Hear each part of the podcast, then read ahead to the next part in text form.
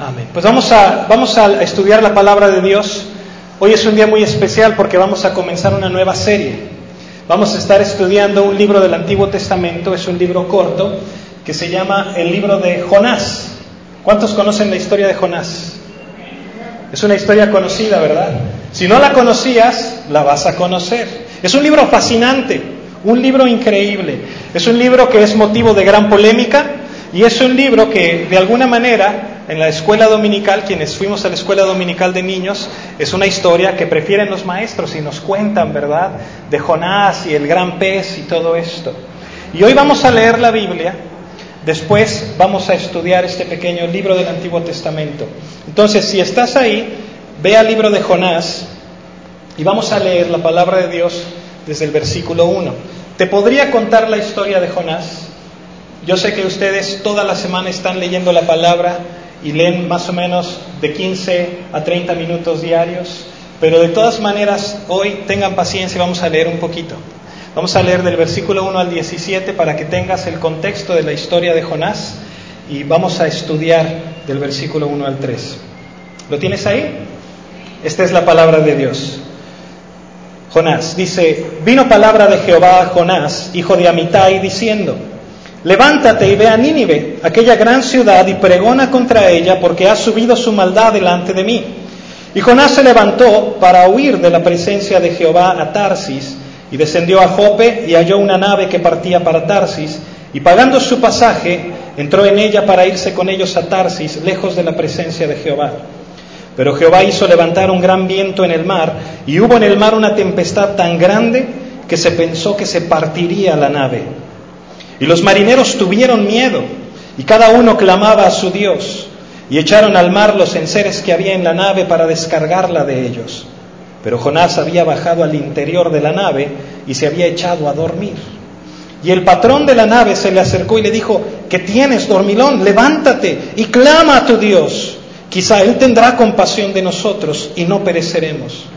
Y dijeron cada uno a su compañero, venid y echemos suertes para que sepamos por causa de quién nos ha venido este mal. Y echaron suertes y la suerte cayó sobre Jonás. Entonces le dijeron ellos, decláranos ahora por qué nos ha venido este mal. ¿Qué oficio tienes y de dónde vienes? ¿Cuál es tu tierra y de qué pueblo eres? Y él le respondió, soy hebreo y temo a Jehová, Dios de los cielos, que hizo el mar y la tierra. Y aquellos hombres temieron sobremanera y le dijeron, ¿por qué has hecho esto? Porque ellos sabían que huía de la presencia de Jehová, pues él se los había declarado. Y le dijeron, ¿qué haremos contigo para que el mar se nos aquiete? Porque el mar se iba embraveciendo más y más.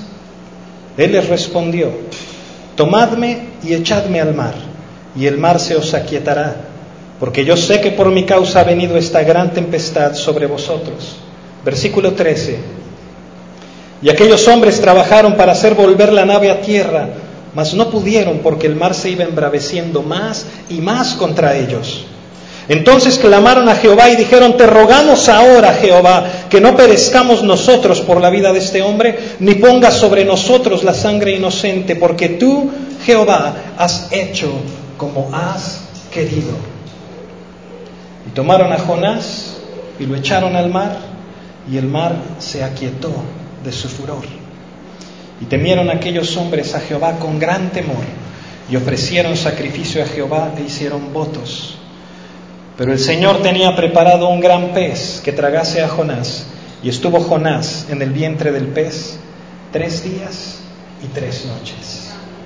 Hasta ahí la palabra de Dios.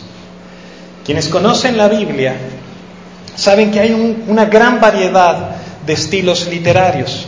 De hecho, no es nada más un libro, son 66 libros, es un compendio de libros que fueron escritos por más de 40 autores durante cientos y cientos de años. Y lo impresionante de este compendio de libros es que a pesar de tener todos estos autores y haber sido escrito a lo largo de más de 1500 años, guarde una uniformidad, tenga una idea, una línea editorial. Es algo increíble.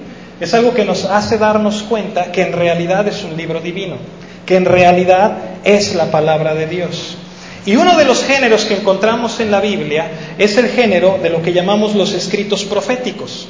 Hay unos 16 libros proféticos en el Antiguo Testamento, comienzan con Isaías y terminan con Malaquías, que es el último libro que tenemos en el Antiguo Testamento.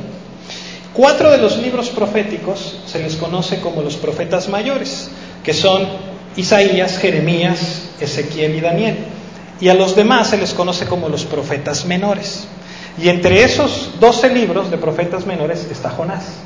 Ahora, no les dicen profetas menores porque hayan sido más chiquitos, o porque hayan tenido menos importancia, o porque hayan hecho menos milagros o menos cosas que las que hicieron los otros profetas, sino que se les llama profetas menores por la extensión del libro.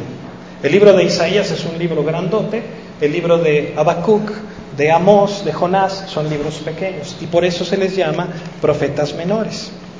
Bueno, ¿y quiénes eran estos profetas? Esos profetas tenían la responsabilidad de pararse entre los hombres y las circunstancias de la época y Dios. Y de alguna manera, cuando lees los escritos, te das cuenta que mientras lees los escritos de los profetas, sus personalidades salen a flote.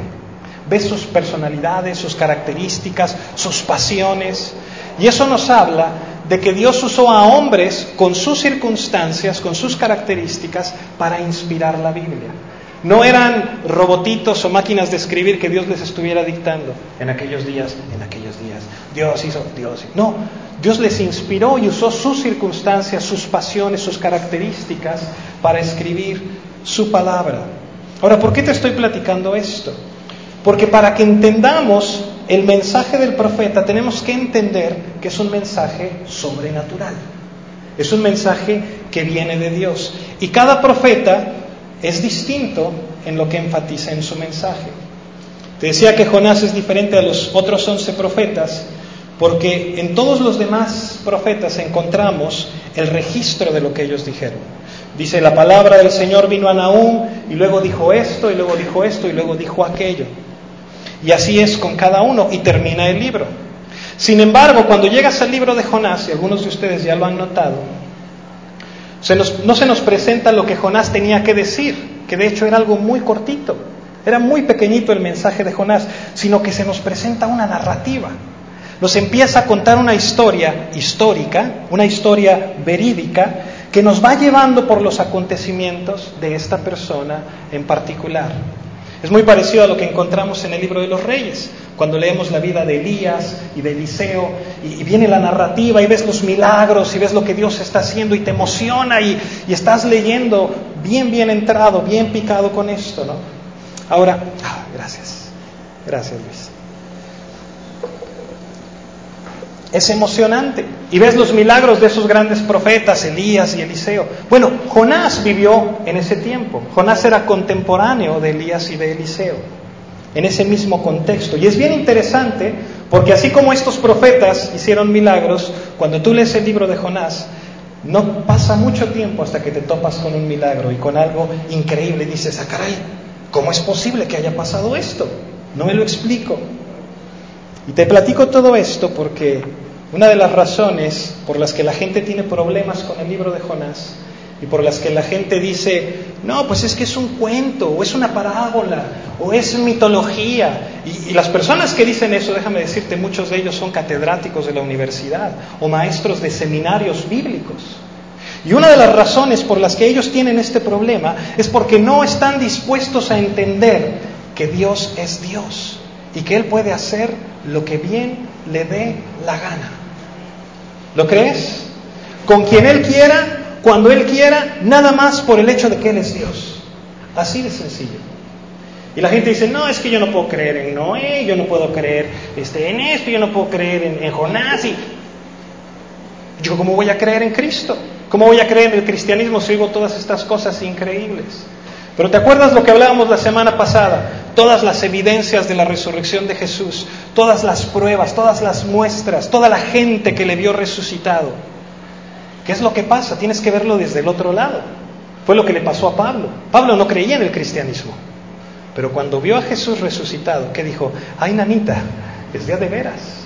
Y entonces creyó de ser un perseguidor de la iglesia, se convierte en el principal proclamador del mensaje de salvación de Jesús.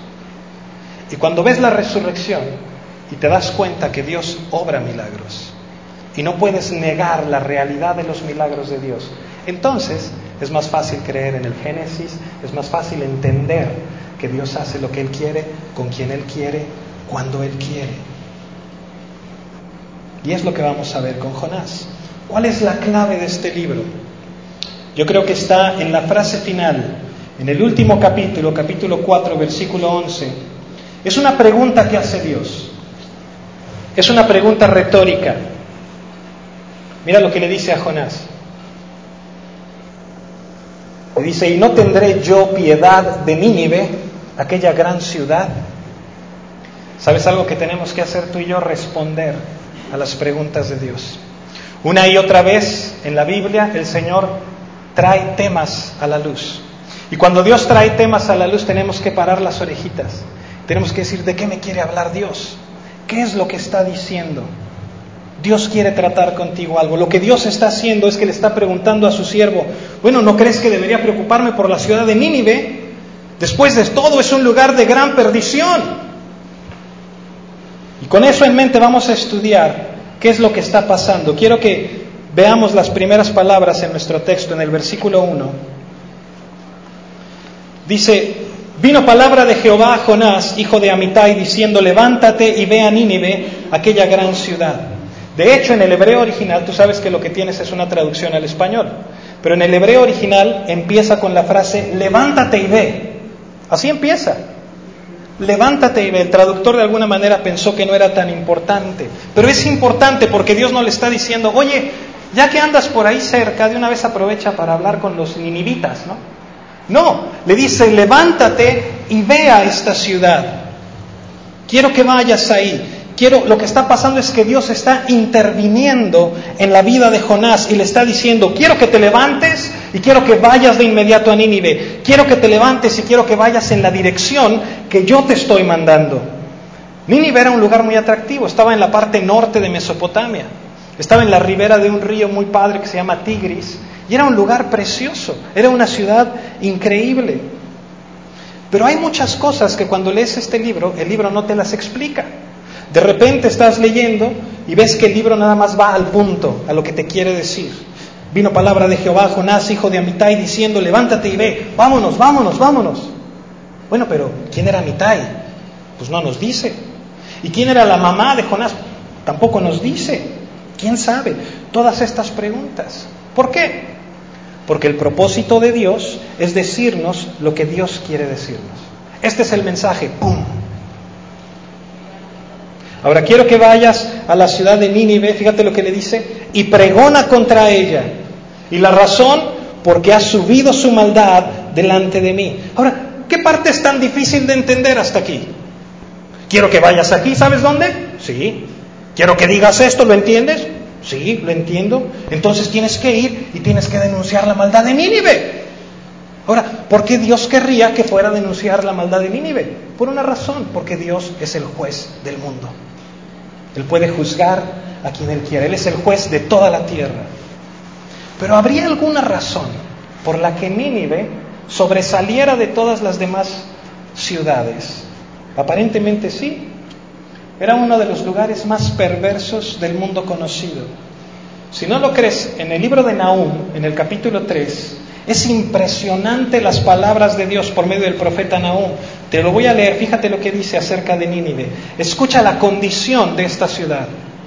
Dice, ay de ti, ciudad sanguinaria, toda llena de mentira y de rapiña, sin apartarte del pillaje, chasquido de látigo y fragor de ruedas, caballo atropellador y carro que salta, jinete niesto y resplandor de espada y resplandor de lanza, multitud de muertos y multitud de cadáveres, cadáveres sin fin, y en sus cadáveres tropezarán a causa de la multitud de las fornicaciones de la ramera de hermosa gracia, maestra en hechizos, que seduce a las naciones con sus fornicaciones y a los pueblos con sus hechizos. Heme aquí contra ti, dice Jehová de los ejércitos, y descubriré tus faldas en tu rostro y mostraré a las naciones tu desnudez.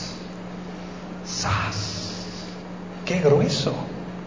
Eso era Nínive. Bien grueso. Dios está furioso con lo que está pasando en Nínive.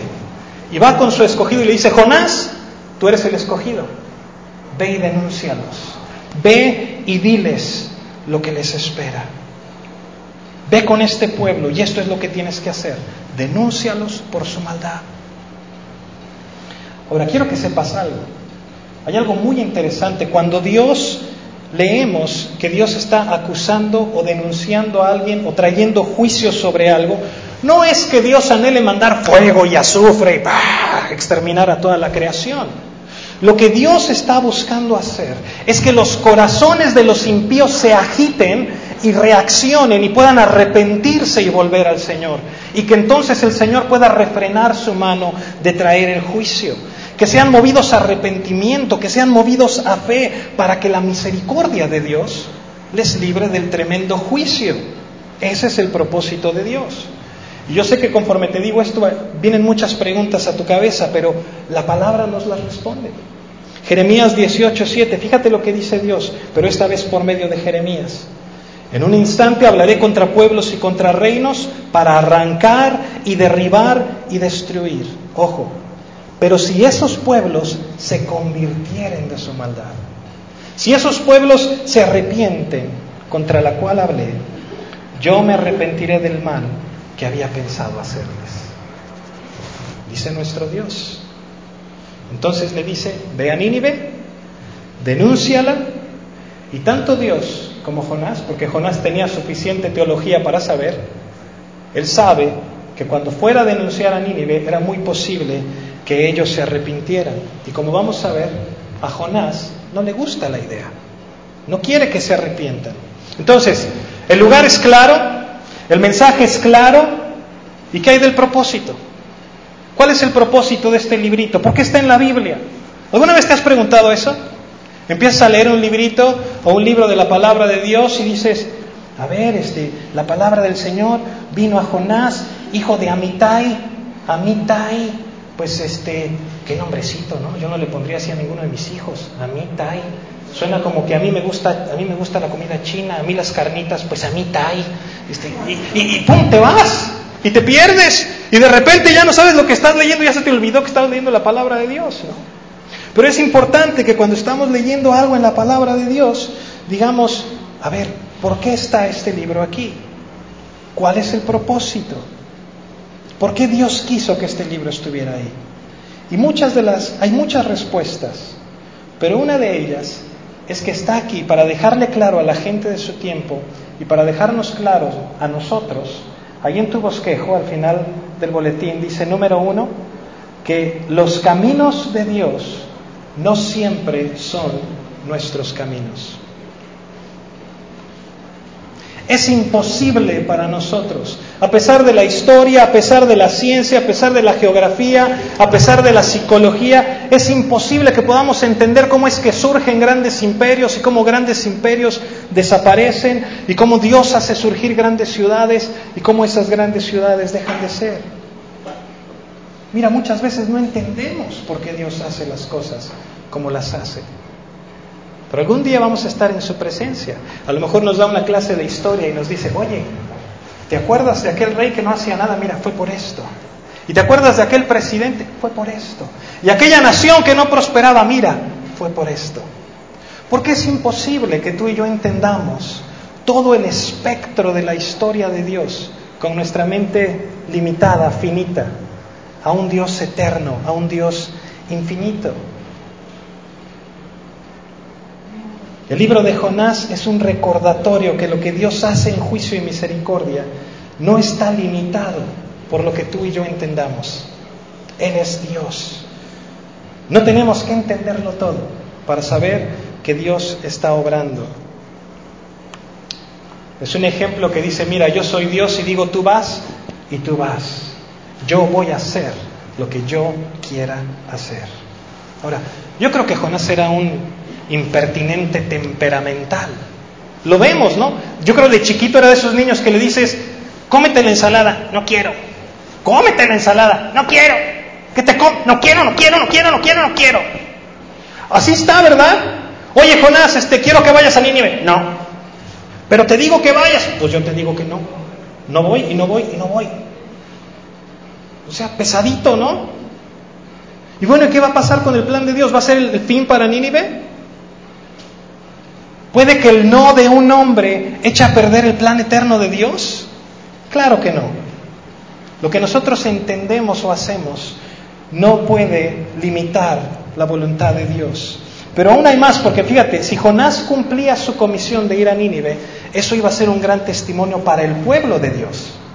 Cuando el pueblo de Dios ve que una nación pagana se arrepiente, es un llamado de atención a decir, ah caray, nosotros somos los escogidos, nosotros somos el pueblo elegido y andamos en nuestros pecados y en nuestros deseos.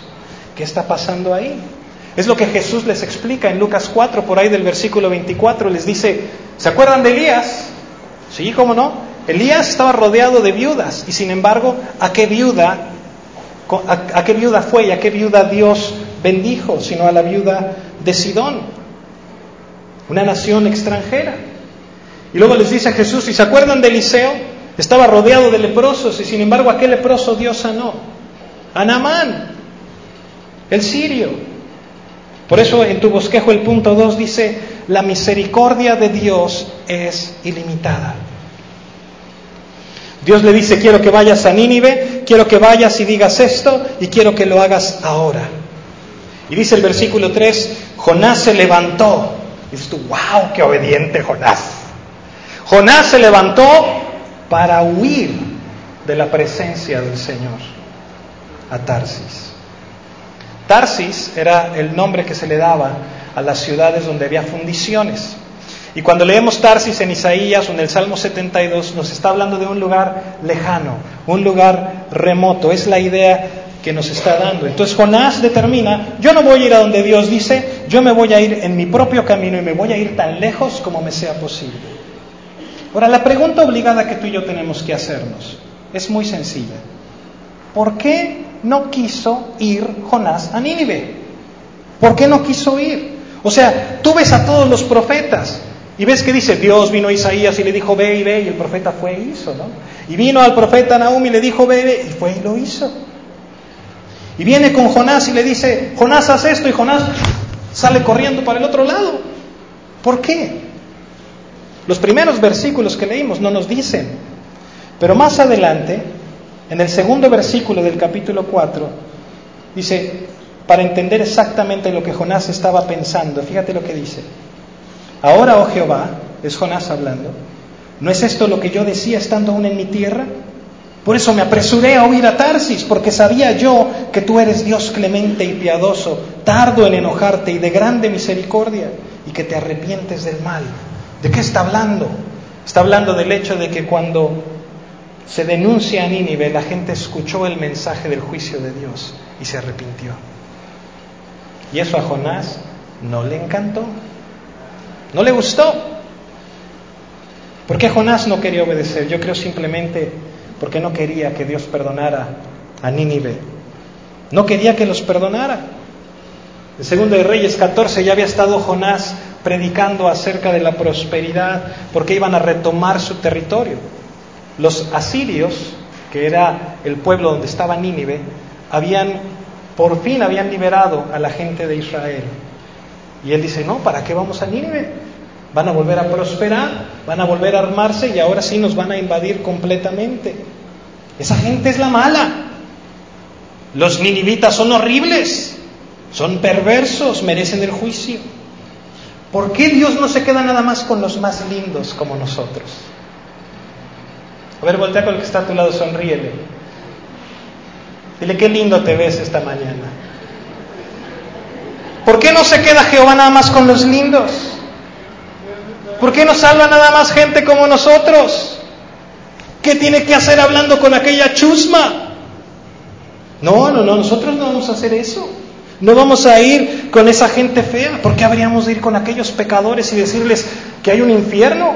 ¿Qué tal si nos preguntan, ay, Namita, ¿cómo me libro? Y les tenemos que decir, hay un cielo. ¿Y qué tal que nos dicen, ¿y cómo llego al cielo? Y les tenemos que decir por medio de la cruz. ¿Y qué tal que se arrepienten? No, no, no, no, no, no, no. No merecen estar ahí. No deberían estar ahí. Son malos, son paganos, son de lo peor. No les interesa nada, ni siquiera vienen a la iglesia paganos. Wow. Cualquier persona que vea de fuera la iglesia podría decir que somos muy parecidos a Jonás. Qué grueso. Que hemos llegado a creer que la única gente que merece el mensaje de salvación es la gente que se ve como tú o como yo. Los que nos pueden escuchar, los que van a entender nuestro mensaje. O sea, ¿qué sentido tiene ir con aquel tipo del cabello pintado de 45 colores que trae aretes por cada orificio de su cuerpo? O sea, no, con ese no. El bicho más raro de la tierra que anda caminando por ahí.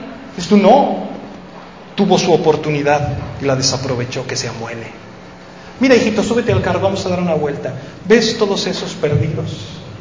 Tuvieron su oportunidad. Pobre gente perdida. Y Dios dice, ¿sabes qué? Ve con ellos y diles que el juicio está por venir.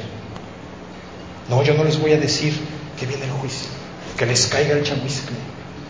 Porque si les digo que viene el juicio, a lo mejor la libran. ¿Y sabes qué pasa si la libran? Si la libran al rato, van a... Al rato los vamos a tener aquí. No los queremos aquí. Ese es el profeta Jonás que no quería predicar. Bueno, sí quería predicar, pero quería predicarle a los que él quería predicarle. El tipo que solo quiere predicarle a los que quiere predicarles. ¿Qué esperaba Jonás? ¿Esperaba cambiar algo cuando huyó a la ciudad de Jope? O sea, imagínatelo en ese puerto, 50 kilómetros de Jerusalén, visitando las agencias de viajes. Eh, buenos días, señor Jonás, ¿a dónde quiere ir? Ah, pues no sé, este, a algún lugar. ¿Pero a dónde? Pues a donde sea. ¿Y qué tan lejos? Lo más lejos posible. Sáqueme de aquí. Oiga, señor Jonás, ¿y, qué le parece un crucero? Bueno, pues los hebreos no somos mucho de mar, pero pues ya lo que sea está bien, vámonos, vámonos, me subo a lo que sea. Mira, cuando tú y yo estamos huyendo de Dios, nos subimos a lo que sea. Nos subimos a un camión, nos subimos a una bicicleta, nos subimos a lo que sea para correr de la presencia de Dios. ¿Hay alguien corriendo de la presencia de Dios esta mañana?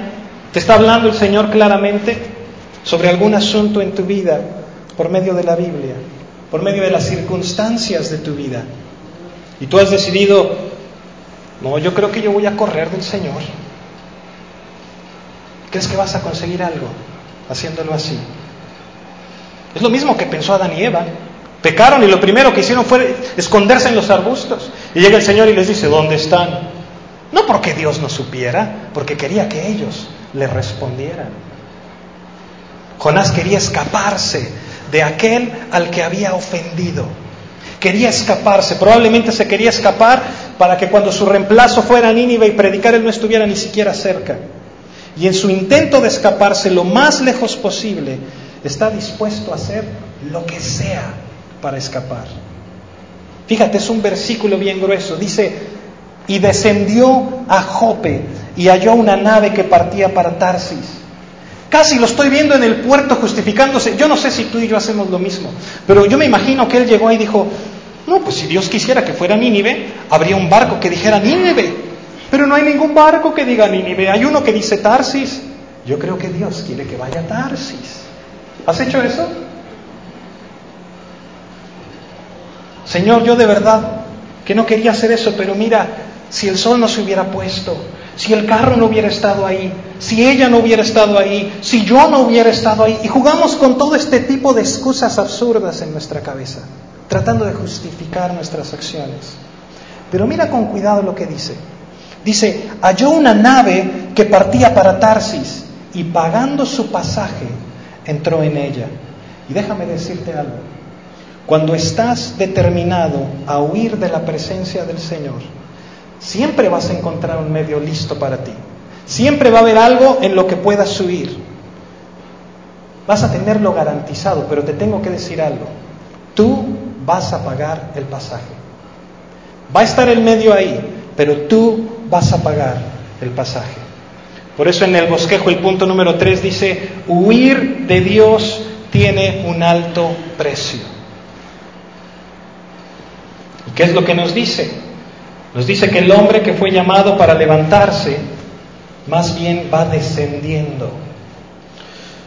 Porque el camino de la desobediencia, hermanos, siempre va en picada, hasta que Dios te encuentra Fíjate lo que dice el versículo 3. Descendió a Jope.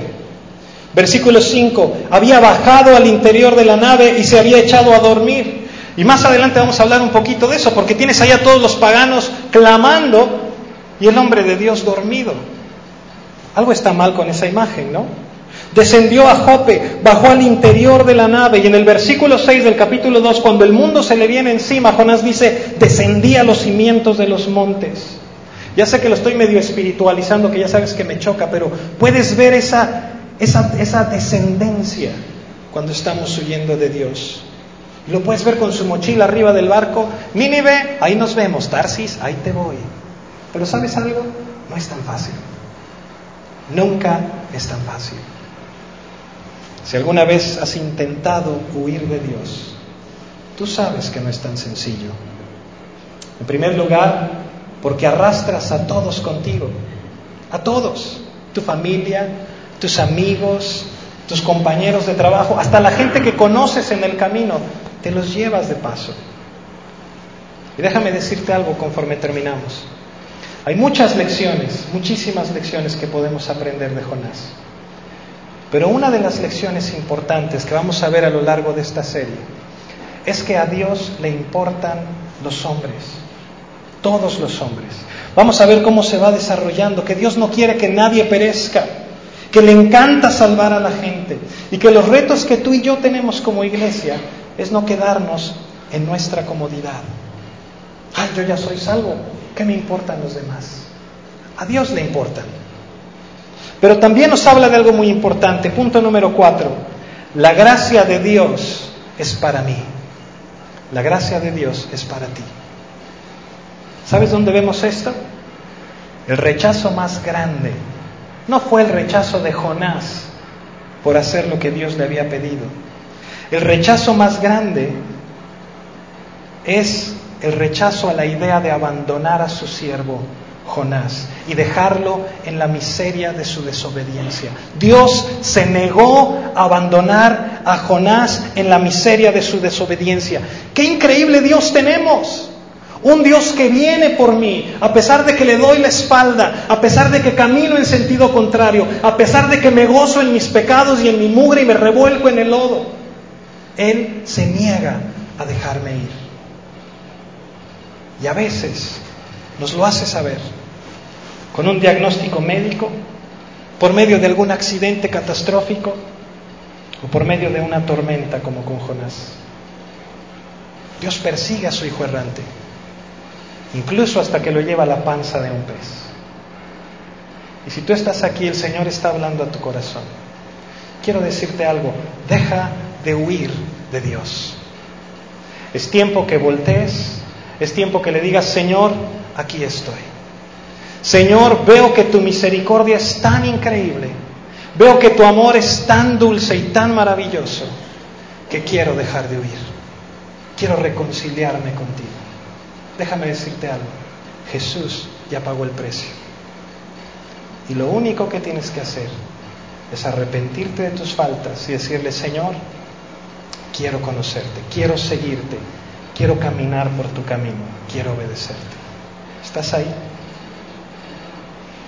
¿Por qué no te pones de pie? Vamos a orar. Y quiero pedirte que cierres tus ojos.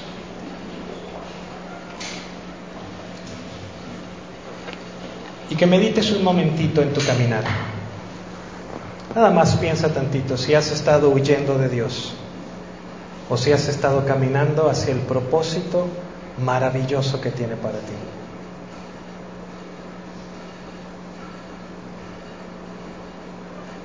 Padre Celestial, te damos tantas gracias por tu palabra.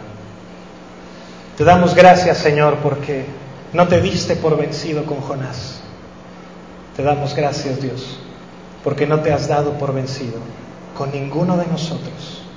Señor, esta mañana reconocemos que tú eres Dios. Reconocemos, Señor, que tu amor es tan increíble y que has amado de tal manera a cada uno de nosotros incluso veniste a morir en la cruz y pagar el precio que nos correspondía por nuestro pecado. Señor, perdónanos nuestras faltas, perdona nuestros pecados, perdona, Señor, nuestra rebelión contra ti. Límpianos, Padre. Tu palabra dice que si confesamos nuestros pecados, tú eres fiel y justo para perdonarnos y limpiarnos de toda maldad. Yo te pido, Señor, que transformes nuestras vidas. Señor, que conforme nos usas para tu gloria, que puedas glorificarte en la vida de cada uno de nosotros, porque queremos darte la gloria, la honra y todo el honor. En el nombre de Jesús.